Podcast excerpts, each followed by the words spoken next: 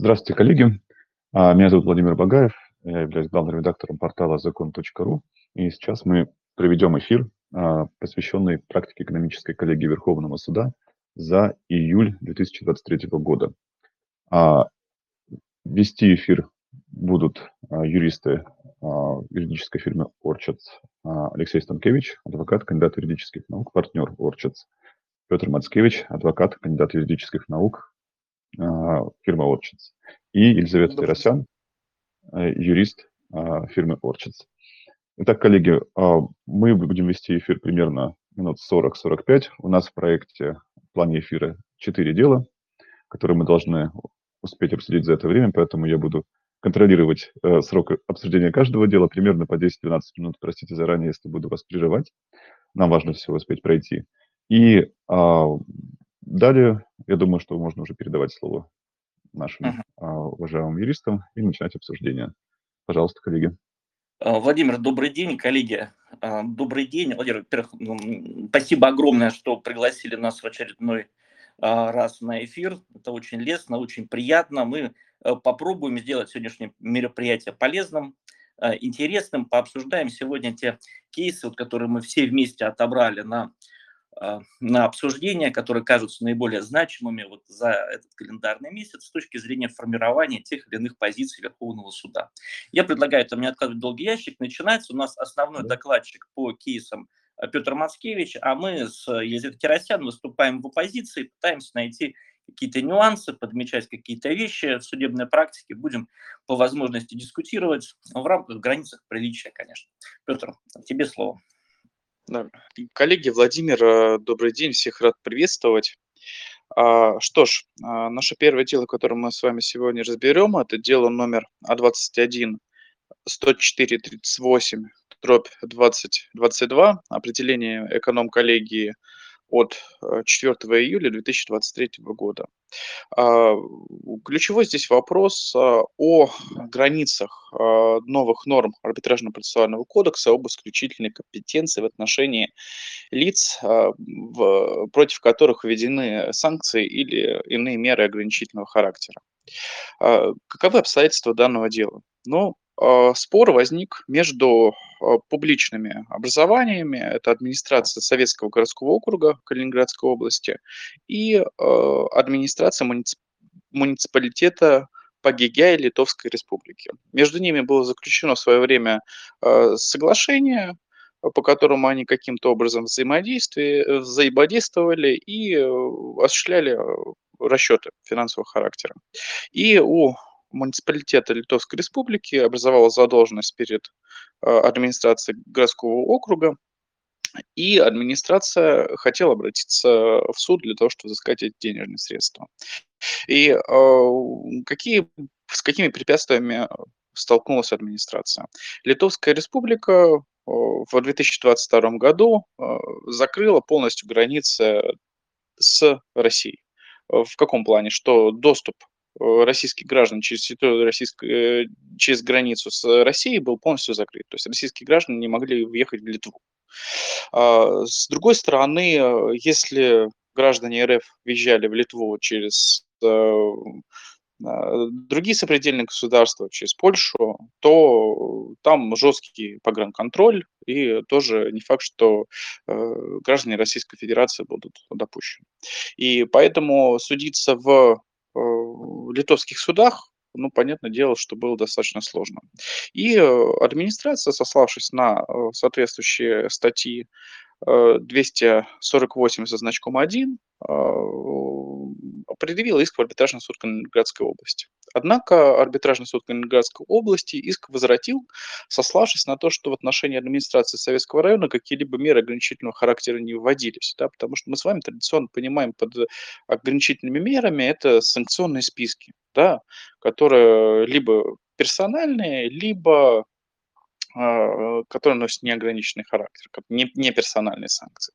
Вот. И э, ни под один, ни под другой случай как бы вот эта ситуация не подпадает, и поэтому арбитражные суды э, трех инстанций здесь э, не увидели возможности применить вот эти нормы об исключительной подсудности. Вот. И иск возвратили. Однако Верховный суд вот в этом деле предлагает нам толковать вот эти положения о а, ограничительных мерах не в том традиционном понимании, да, как мы с вами привыкли, а значительно шире. То есть не просто как меры ограничительного характера, да, а вот иные любые препятствия, да, которые не позволяют э, российским гражданам, юридическим лицам, в данном случае э, публичному образованию, защищать свои интересы в иностранном суде.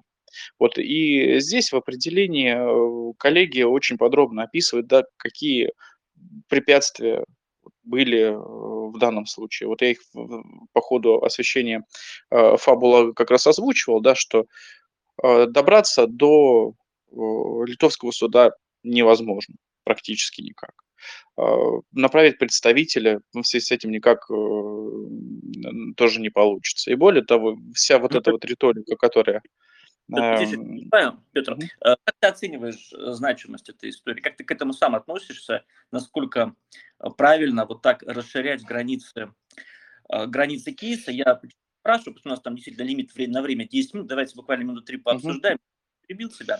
А что меня в этом деле, лично меня поразило? Вот если кто, коллеги, кто нас слушает, обратите внимание, очень советую прочитать сам судебный акт, потому что здесь есть вот такая фраза, что введение иностранными государствами ограничительных мер в отношении российских лиц поражает их в правах как минимум репутационно и тем самым ставит их заведомо в неравное положение с иными лицами. Что это значит? Это значит, что любое ограничение в отношении российских граждан, любое ограничение поражает их правах репутационно.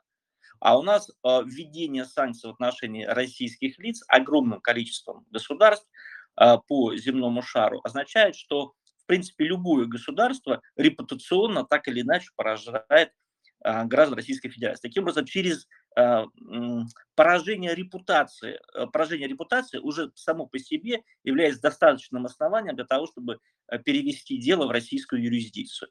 Вот, Петр Елизаветов, как вам кажется, вот такое удивительное с точки зрения права ограничение, как поражение в репутации, может ли все-таки являться предпосылкой для того, чтобы такой важный вопрос, как юрисдикция, разрешать? Нет ли здесь все-таки чрезмерного расширения границы власти государства по этому вопросу. Алексей, ну вот сейчас я прокомментирую, потому что за это добавить тоже свое видение. А, ну вот эту позицию Верховный суд еще с 2021 года продвигает, да, и а, но вот исключительность данного дела, а, она в чем проявляется? Если раньше мы говорили об юрисдикции арбитражей, да, в основном, да, и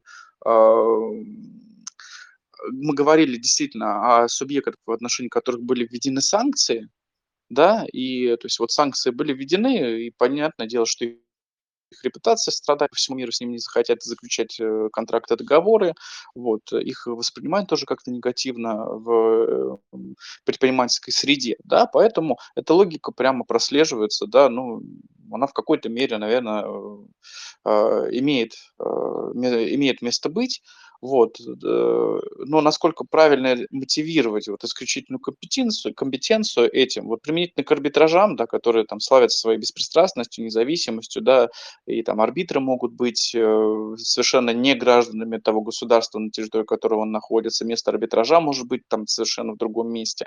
Вот. Э, там достаточно, на мой взгляд, все-таки спорно такой вот логики придерживаться, чтобы, придерживаться, чтобы обосновывать э, исключительную компетенцию. А здесь же у нас ситуация чуть-чуть э, другая. У нас, в принципе, есть э, недружественная страна, которая ведет агрессивную политику против Российской Федерации и его, ее лиц, абсолютно на самом деле беспочвенную. И более того, если судиться по той компетенции по общим правилам, то просто свои права невозможно будет защитить. И поэтому какой э, еще вариант был вот в данном случае у администрации, кроме как обращаться в арбитражный суд э, э, Калининградской области? Я, например, не вижу. Ну, у нас запрет выглядит таким образом. В принципе, то есть вот даже вот у нас 248.1, она по идее предполагает две ситуации, когда переходит в исключительную компетенцию. Когда там спор вытекает из санкций, либо одна из сторон под санкциями. Сейчас у нас Э, сформулирована позиция следующим образом, что в принципе, судиться в недружественных странах, 51 страна или там больше, то нельзя. Точнее, можно, там можно не судиться. То есть вот, вот такой запрет сейчас, правильно получается? Ну, надо смотреть на ограничительные меры, да, вот те препятствия, которые они доступе к правосудию принимают. Потому что кто-то кто вот э, закрывает въезд всем гражданам РФ, как Литва, а кто-то ну, прекращает авиасообщение. Разные меры, мне кажется, на самом деле нужно оценивать э, от ситуации к ситуации. Вот, потому что, э, честно, вот свое мнение выскажу, да, личное. Я не думаю, что арбитражный суд или там какой суд в Литве э, сформирован, а, будет э, справедливо рассматривать спор с какими-то либо с какими-либо российскими участниками, тем более с публичным образованием. Поэтому вот для данного случая Ага. Петя, извините, перебиваю. А, ты считаешь, что все-таки оттенки будут, да? То есть оттенки будут. То есть Литва запретила въезд, поэтому точно нет а какая-то страна, вот там, в частности, Италия запретила золотые визы, там еще, наверное, шансы есть. Ты считаешь, что это все-таки сейчас не черно-белая история, да, а какие-то оттенки будут подхода в зависимости от того, какие конкретно ограничительные меры та или страна, иная страна ввела. Такая, такая точка зрения. Я, я думаю, что да, но, во всяком случае, вот по тексту определений э, и позиций примерно это так получается. Угу. Владимир, можно еще буквально минуту? Да, давайте, хорошо. Угу. Потому что очень, очень я, я поясню почему. Чрезвычайно зло, злободневный вопрос, как раз вот адресую и Петру и Елизавете, буквально на полминуты вопрос у меня тоже. Как вы считаете, статья 248.1, она применяется для внутренней э, юрисдикции? Она может э, позволять выскочить из третейского разбирательства в Государственный суд со ссылкой на то, что внутри третейского разбирательства рассматриваются дела, э, в том числе так или иначе связанные с санкциями.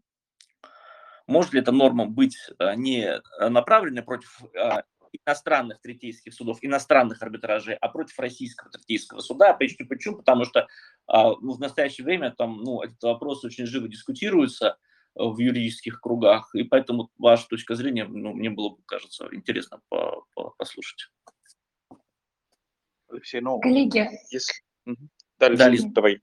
А, да, я предполагаю, что, в принципе, статья 248.1 она является достаточно гибкой. И мы увидели это особенно в настоящем судебном акте. То есть в юрисдикцию федеральных судов может попасть буквально любое дело, где фигурируют лица, в отношении которых применены меры ограничительного характера, причем меры любые, как направленные на конкретное лицо, так и на неопределенный круг лиц. Так что в этом вопросе я полагаю, что да, возможно, поскольку гибкость нормы позволяет конструировать каждый раз новые ситуации, когда она будет применима. Угу. Петр, а ты что думаешь? Эм, я считаю, что эм, категорически нет. Угу. Тут э, именно э, речь идет о компетенции арбитражного суда, да, в, когда мы сравниваем с иностранной компетенцией. Вот именно сама вот эта вот норма, где она находится, да, она именно в разделе, посвященном э, компетенции межгосударственной. Вот, то есть это иностранные государственные суды и иностранные арбитражи. Поэтому, если несколько лиц договорились э, судиться там, э, в третейском суде при ТПП РФ или там, э, в, в других судах третейских, то эта норма не должна работать. Угу. Ну, вот видите, И тем более здесь какие, какие препятствия да, к правосудию здесь тогда, ну не к правосудию, да, вот к третейскому разбирательству имеются, да, для того, чтобы пользоваться этой нормой.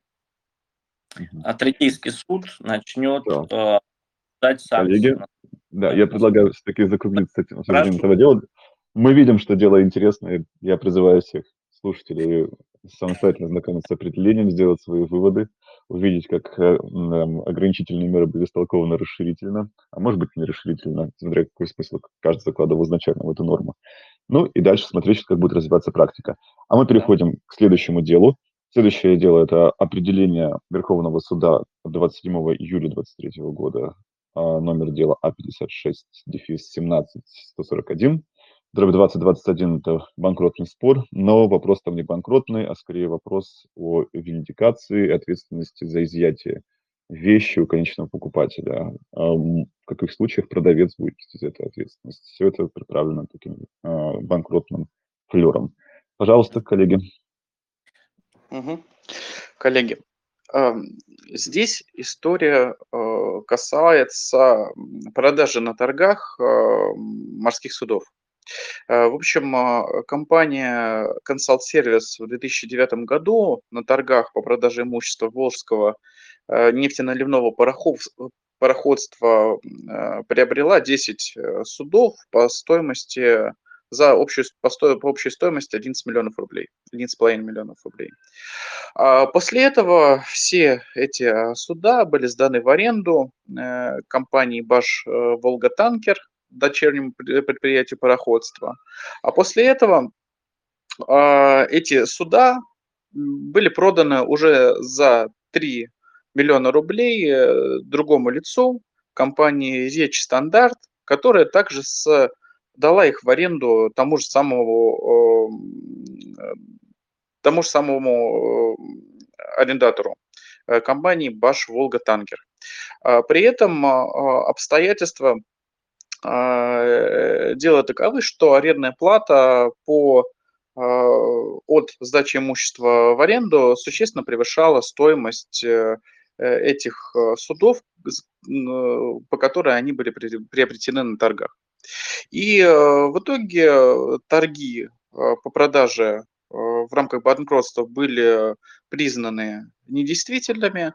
Те суда, которые у компании остались, их, они были возвращены в конкурсную массу, а вот у последнего предприятия компании Рич Стандарт, вот, который за 3,5 миллиона рублей эти суда приобретала, суда оставшиеся были истребованы в рамках виндикации. А, и компания Речь Стандарт э, в итоге предъявила требования о включении в реестр требований кредиторов э, компании, которая эти суда продавала. А, с э, требованием о, взыска... о взыскании 60 миллионов рублей рыночной стоимости кораблей и 164 миллионов упущенной выгоды. А, три э, судебные инстанции э, включили эти требования в реестр требований кредиторов э, пароход, пароходства, а, сославшись на то, что продавец должен продать, передать объект в собственность покупателю свободным от прав третьих лиц. И в случае, если происходит изъятие этой вещи третьим лицом в рамках виндикации, то продавец должен возместить убытки, за исключением случая, если другая сторона знала или должна была знать о наличии оснований для изъятия. Суды оценили, что покупатели, поскольку покупал имущество на торгах, это, в принципе, исключает э, возможность вот применения вот этого исключения, да, поскольку торги открыты, стоимость, которая была предложена, могла быть, э, являлась конкурентной, вот, и поэтому каких-либо оснований для отказа здесь не имеется. А, на что указал нам Верховный суд? А, здесь он указал на очевидное занижение стоимости продажи, пусть даже это происходило путем а, торгов. А если сама компания, которая говорит, что заявляет требование о включении в реестр, что стоимость кораблей составляла 60 миллионов рублей на момент их э, возврата, а покупала она их по цене в 20 раз ниже, 3 миллиона рублей, то она должна была подумать, а почему такая низкая цена у этого имущества? А нет ли здесь либо каких-либо э, действительных порогов, которые могут позволить в дальнейшем оспорить сделку или привести к виндикации? И э, здесь Верховный суд, по сути, вот занимает такой стандарт. Если цена существенно занижена, и нужно, э, покупатель должен осуществлять дополнительную проверку этого основания. У него должны, у него должны были породиться, э, зародиться обоснованные сомнения о наличии э, действительного бесспорного титула у продавца, имущество которого продается с торгов. И в данной ситуации он установил, что действительно цена существенно занижена, должной осмотрительности продавец, покупатель не проявил, и поэтому он не вправе требовать э, взыскания соответствующих э, убытков э, в свою пользу. Также суд указал, что покупали вы за 3 миллиона, а в аренду сдавали поставки в два раза больше э, стоимости приобретения. То есть это тоже должно э, порождать определенные вопросы, почему так дешево продается этот, э, это имущество. А, и э, Верховный суд, не направляя дело на новое рассмотрение, отказал в включении в реестр вот этих вот э, существенных сумм.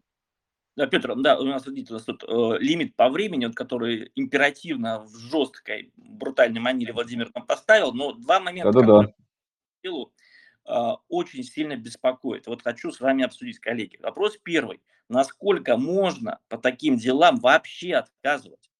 Вообще отказывать. То есть у нас, да, у нас покупатель, с этим никто не спорит, по этому делу вел себя неразумно Э, по любым стандартам. Да? То есть там, конечно же, он должен был проверять. Но отказывать вообще в ноль.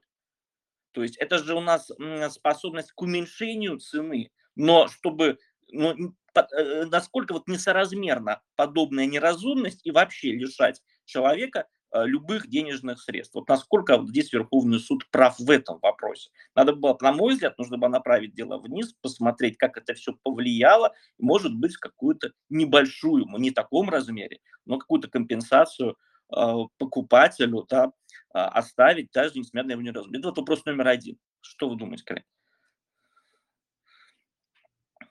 Алексей, ну, мне кажется, раз суд здесь мотивировал как раз э, свое решение 461 статьей, а, и э, она сформулирована достаточно жестко. Убытки по общим правилам возмещаются, за исключением случая, если покупатель, э, если продавец не докажет, что покупатель знал или должен был знать о наличии оснований для э, изъятия вещи. Вот, то есть это условие отказа в иске о взыскании убытков, если будет установлено, что покупатель должен был знать о наличии оснований. Ну, По-моему, здесь это, это основание для полного отказа в иске, а не для снижения. Но здесь же не говорится о том, что он знал или знал об основаниях для. Он говорит о том, что здесь он неразумно э, не рассчитал риски, связанные с уменьшением цены. То есть ты считаешь, что такая радикальная мера, как э, я не, не, не учел неразмерность цены, поэтому, в принципе, потерял вещь и все. То есть, э, получается, полностью в этом смысле. То есть, имеет право претендовать ни на что.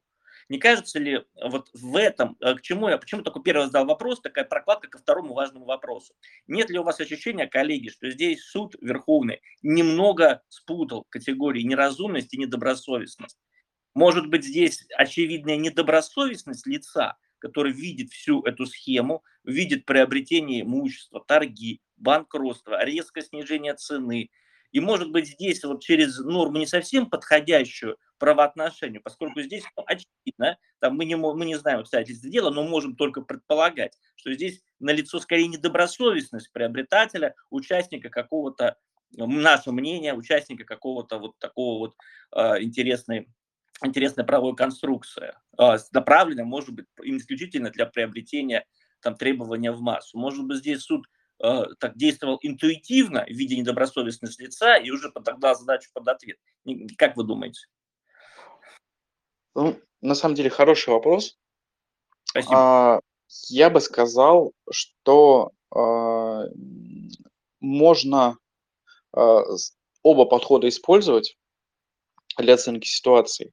А, ну вот, наверное, ситуация, когда у нас вот сговор, для того, чтобы отказать по мотиву сговора, да, злоупотребления, нужно доказать, чтобы действительно это был э, сговор, чтобы имелись совместные действия, действия и так далее. То есть это более жесткий стандарт доказывания. Да? Это все нужно устанавливать, опять же, в рамках э, нового рассмотрения. И э, далеко не всегда, наверное, это все можно доказать даже если когда это действительно имело место. Вроде О. как все на поверхности лежит, но доказательств никаких нет. И поэтому Верховный суд говорит, хорошо, сговор не доказан, лица действовали добросовестно, но давайте посмотрим, а разумно они действовали или нет. Вот если просто перенести там э, э, на более бытовые вещи, да, не связанные с морскими судами. Ну вот э, кто-то покупает с рук iPhone за 5000 рублей, практически новый вот э, он, вот этот покупатель, вот он должен понимать, что он не может нигде э, действительно купить э, такой э, предмет за такую сумму, вот там, пойдя в магазин или на какой-то marketplace обратившись. Очевидно, что нет. И поэтому вот в таких бытовых вещах, да, мы понимаем, в бытовых ситуациях мы понимаем, что, скорее всего, телефон украли и пытаются его перепродать за 5000 рублей, хоть что-то, чтобы получить. И у обычного Э, покупателя должно зародиться сомнение. Если я сейчас приобрету, мне, скорее всего, его заберут, потому что его отследят, и потом э, через неделю ко мне придут э, сотрудники и будут выяснять, откуда я приобрел этот телефон. И, наверное, здесь ситуация аналогичная, да, что вот покупая по такой низкой стоимости, очевидно, ниже рынка, но нужно было предположить, а почему так, не, не, это, такая низкая стоимость. Либо, если это просто вот такое предложение, значит, хотят просто скинуть объект. Либо э, второй вариант, его никто не хочет покупать за такие низкие э, деньги, понимая, что кто-то его могут легко забрать. Поэтому, мне кажется, купил, логика здесь есть. Купил, купил дешево, э, не, не думай, что денежки сможешь вернуть, а, если у тебя заберут вещи. Вот такая ну, по, по сути, некая презумпция. Да. Коллеги, да. да, у нас время истекает на это дело, давайте да. закругляться. Елизавета, расскажи про дело, которое вот ты считаешь оно подходящее. Петр сам нас вывел на iPhone и на маркетплейсы. Вот. Нет ли здесь у нас некоторого противоречия в позиции Верховного суда, Елизавета? А, да, смотрите, насколько было известно, недавно был кейс в гражданской коллегии Верховного суда, когда потребитель купил на сайте СУМА какое-то количество вещей э, какого-то известного бренда по, очевидно, неадекватно низкой стоимости по типу около 100 или 300 рублей. И, соответственно, потребитель обратился к ЦУМу с требованием дать ему вещь в натуре, ЦУМ отказал, потребитель пошел в суд, и все нижестоящие суды по отношению к Верховному отказали ему в иске ввиду экономической нецелесообразности и вообще неадекватности этой сделки, ее очевидной невозможности. Однако Верховный суд встал на сторону потребителя, поддержав его и указав, что это слабая сторона в любом случае. И вот в этом деле я полагаю, что основным моментом является тот факт, что общество является, помимо того, что это предприниматель, очевидно, также общество является профессиональным участником рынка, особенно в области э, морского пароходства. И именно поэтому у нас появляется категория экономического смысла, которая окрашивает э, дает этому кейсу в том числе банкротную окраску. Вот. Да, вот к чему, к, чему, этот пример? Потому что вот в другом деле, в абсолютно там, ну, понятно, что другая фактология, но там тоже никто не говорит, что покупатель действовал. Вот пример неразумного поведения, когда ты, ну, ты прекрасно понимаешь, что столько вещи стоить не могут. Тем не менее, Верховный суд сказал, ну, нормально все нормально, э, купил подешевле, ничего страшного, ты потребитель. То есть к чему это? К тому, что стандарты у нас разные в отношении статуса лица. И здесь первое, все-таки первостепенное значение имеет не то, как, за сколько ты покупал, наверное, вещь, а за вот то, о чем э, Владимир называет банкротным флером. Да? Все-таки вот участники, либо, либо сторонние. Поэтому, коллеги, э, очень много можно говорить. Подытоживая, да. смотрим угу. статус лица, смотрим, да, стандарты по разным делам разные. Отлично. Да, коллеги, дело интересное, я согласен. И э, заставляет задуматься. А, следующее наше дело, которое мы хотели... Можно, да, можно мы перес... да, перейдем на четвертое дело сначала, на экологическое? Пожалуйста. Давайте, да. А, тогда отступаем немножко от плана, который у нас в программке заявлен. А, и переходим на четвертое по списку дела.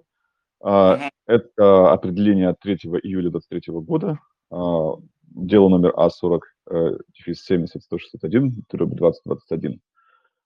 Касается того, в каких случаях нужно взыскивать плату за восстановление нарушен, нарушенной экологии земель в ситуации, когда потенциальный плательщик этой платы, он уже что-то пытается делать, восстанавливать это в натуре, так сказать, да, эту землю. Всегда ли можно взыскать еще дополнительную плату?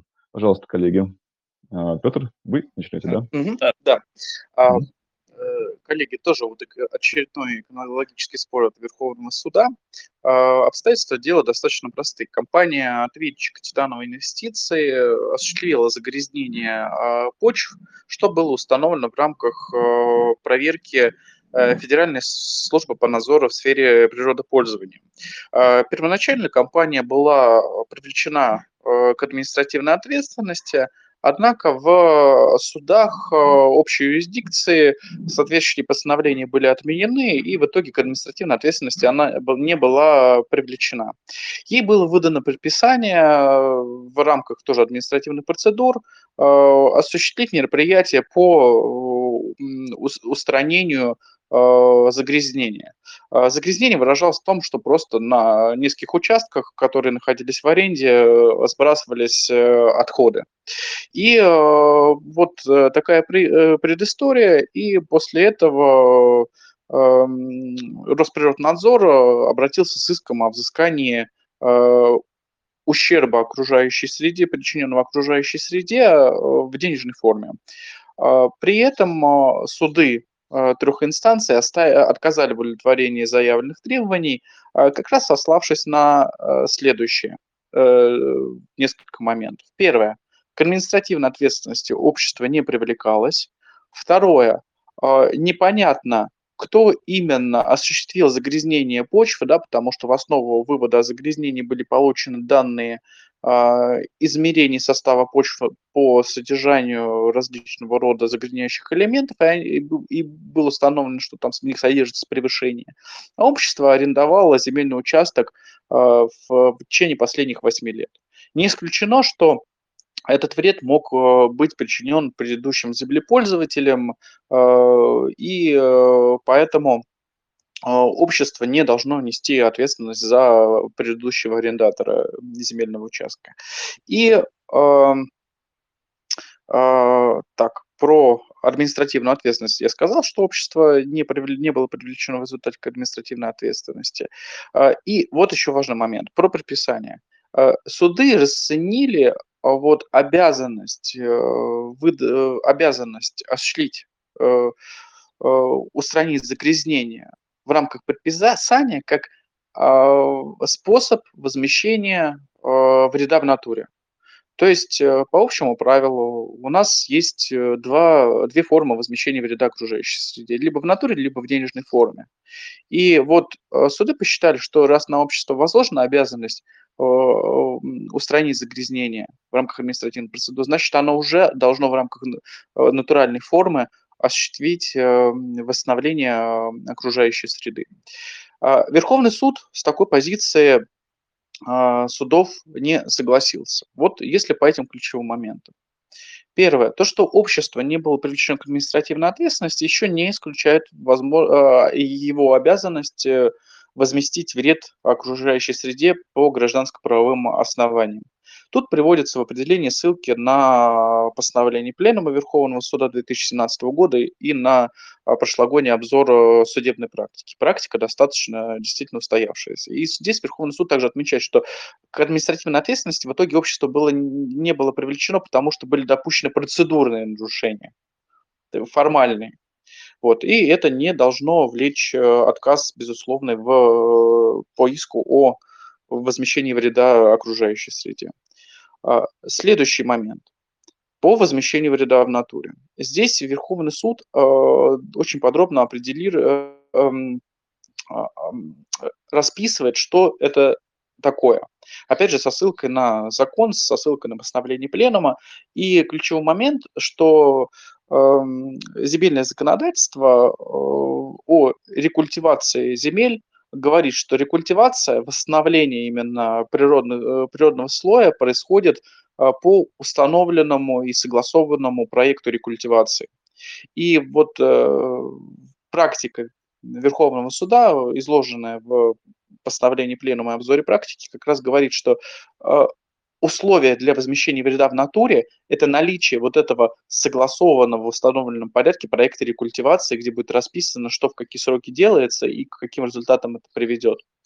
И э, вот в рамках административных процедур такого проекта у общества не было. Оно даже э, не то, что не, его не э, согласовало, не разработало, а даже не приступило каким-либо образом к а, иным образом к устранению загрязнений. более того, вот это предписание, оно носит некий оперативный характер, да, то есть э, вот э, проверяющий орган увидел, что имеется завал, свалка отходов, вот в рамках предписания предписывается при принятии оперативные меры вывести вот, это, вот этот мусор, чтобы устранить дальнейшее загрязнение э, почвы. Да? Но само по себе это не восстанавливает э, соответствующие элементы окружающей среды, в частности почвы. Вот.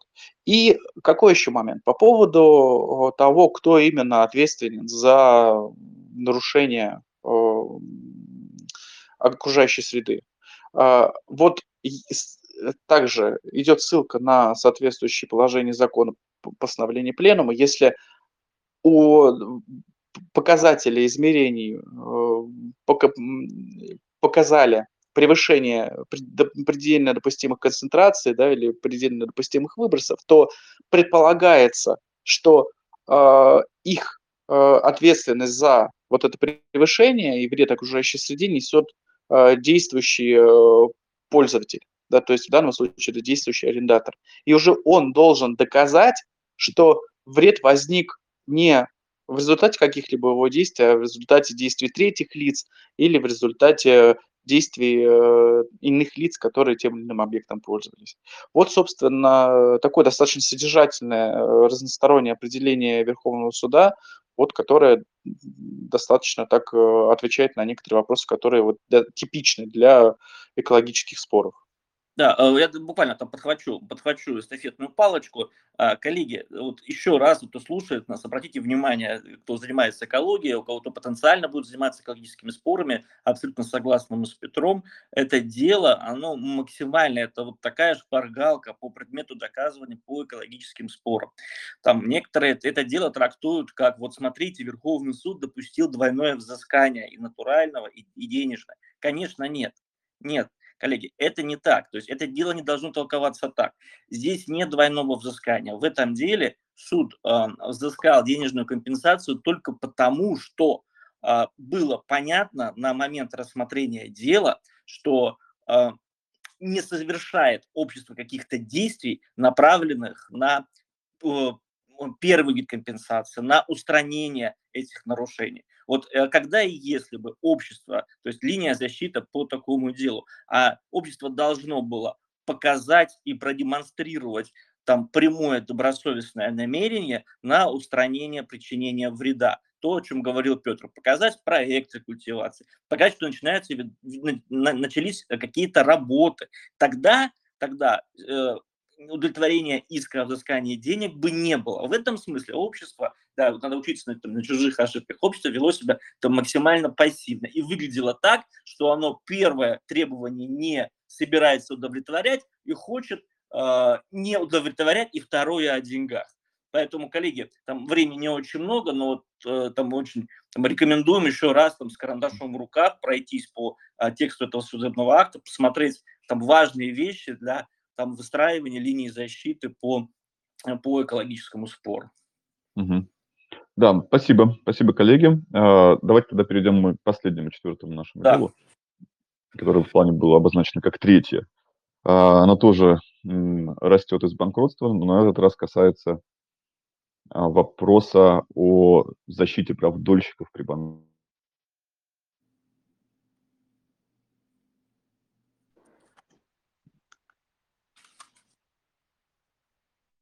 Петр, ты с нами? Да, коллеги, да, да, да, коллеги. А, дело достаточно э, интересное и на самом деле не такое сложное с фактурной точки зрения. Вопрос здесь встает о том, как толковать положение статьи 201 со значком 4 а, закона о банкротстве в части включения в реестр требований э, кредиторов банкрота застройщика. А, требований о а, передаче а, в натуре объектов строительства по договорам долевого участия. И обстоятельства здесь какие? Участник долевого строительства подал заявление конкурсному управляющему о включении его требований. Э,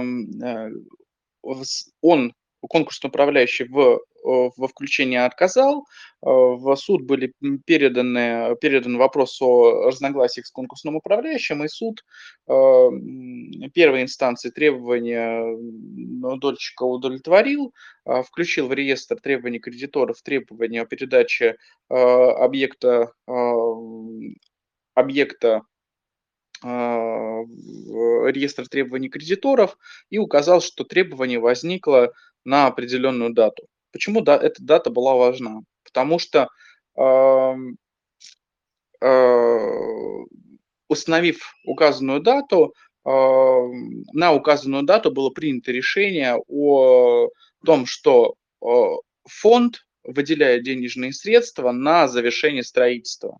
И размер этих э, средств, которые направлены на завершение строительства, как раз определяется числа э, лиц, дольщиков, э, требований которых были включены.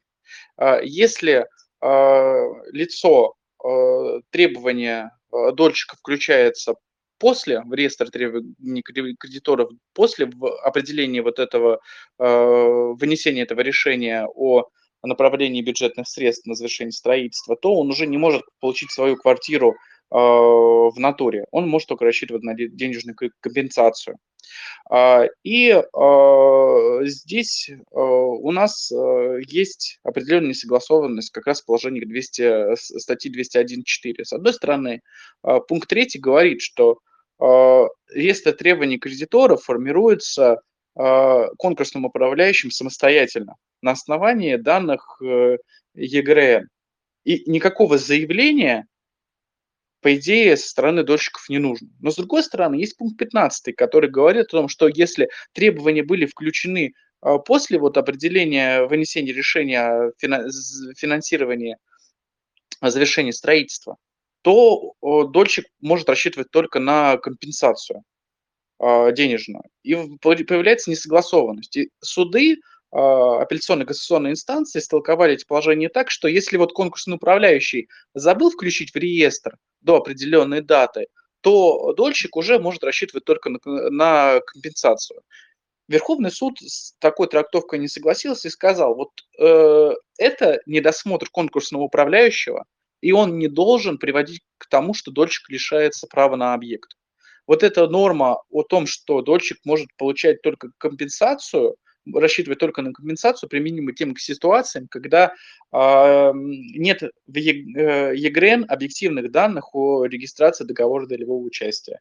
Там приводятся некие, некие такие обходные схемы э, законодательства путем заключения договора купли-продажи векселя в счет а, приобретения объекта недвижимости, а, заключение договора правового товарищества и так далее. Очевидно, что это договор, направленный на обход а, закона и который не регистрируется. И вот в этих ситуациях э, Верховный суд говорит, что если вот э, дольщик избрал такую конструкцию с э, застройщиком, да, то если требования включаются после указанной даты, то вот только применительно к этим ситуациям он может рассчитывать на компенсацию.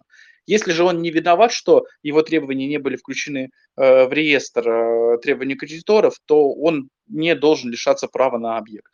Это все проблемы конкурсного управляющего, фонда финансирования, которые должны потом между собой разбираться. Спасибо. Вот, доклад э, закончил. Извините, пожалуйста, я э, отключился по какой-то причине от эфира, когда начинал рассказывать это дело. Так что спасибо, что подхватили. Да, коллеги, э, пожалуйста, Алексей, э, Елизавета, вы хотели бы как-то прокомментировать это дело? Ситуацию здесь э, очень понятная, простая, правильная позиция Верховного суда. Надо просто принять ее во внимание. Я думаю, что здесь почему ну, нет, нет, нет, наверное, места для дискуссий. Тут в этом смысле надо отдать должное Верховному суду. Правильно сделал, защитил дольщика. А, если ошибка есть у там, управляющего, то это точно не, не, не проблема лица, которое так страдает. Поэтому в этом смысле дополнительных комментариев отдельных, наверное, не нужно. А вот у меня такой вопрос. Смотрите, если, допустим, а, фонд, который достраивает за застройщика э, эту недвижимость, а, он не заметил, что управляющий конкурс не включил а, в реестр дольщиков какое-то лицо, и фонд тоже не проверил, что этот дольщик должен был быть включен. Он построил дом, продал в нем все квартиры, потом дольщик все-таки добивается включения в реестр э, с правом на выдачу квартиры, а квартиры нет. В наличии, физически, все квартиры проданы. Что в таком случае должен будет сказать суд, по-вашему, как будет развиваться ситуация? Э, я думаю, что здесь, э, если уже квартира продана, в этом смысле у нас ну, очевидное добросовестное приобретение, в этом смысле на третьем лице, который квартиру приобрел, он точно не должен нести на себе риски неправильно составленного реестра. И в этом случае, к сожалению, у лица остается только право требовать возмещения убытков с фонда, но, но, но не право претендовать на квартиру. В этом смысле а, работает право, да, то есть право любит бодрствующих, да, и в этом смысле то, то лицо, которое также немножко там, пассивно наблюдало за тем, что происходит, и его квартира уплывает, оно вот в этом смысле несет на себе риски пассивного поведения, его защита не должна быть чрезмерной. Да, хорошо. хорошо. Э, Петр, Лиза согласна со мной? Может, я не прав? Да, коллеги, абсолютно, абсолютно согласна, поскольку здесь вот прям такая классическая ситуация. У нас является объективной невозможность исполнить обязательства фонда в натуре, то есть просто отдать квартиру. И, соответственно, мы просто переходим к ответственности и к взысканию убытков. К сожалению, это единственное, на что может рассчитывать в таком случае дольщик. Коллеги, спасибо большое. Петр? Да, согласен абсолютно. И тем более, что к моменту завершения строительства и продажи объекта, наверное, пройдет очень большое время. И, очевидно, возникает вопрос, почему вот столько времени дольше бездействовал, зная, что с объектом вот, что все это происходит. Но это действительно вот такой момент, э, который ну, не позволяет э, ему требовать виндикации или признания права собственности на объект дальнейшем. Спасибо. А, коллеги, э, я думаю, что теперь уже подошло время завершать наш эфир. А, спасибо уважаемым коллегам из э, фирмы Orchids а, за то, что вы обсудили э, интересную, важную практику Верховного суда за июль. Запись этого эфира будет выложена в телеграм-канале Закон.ру и телеграм-канале фирмы Orchids. А, и будем ждать следующего эфира уже по практике за август. Всем всего хорошего. Да, коллеги, до свидания. Спасибо. Коллеги, спасибо. До свидания.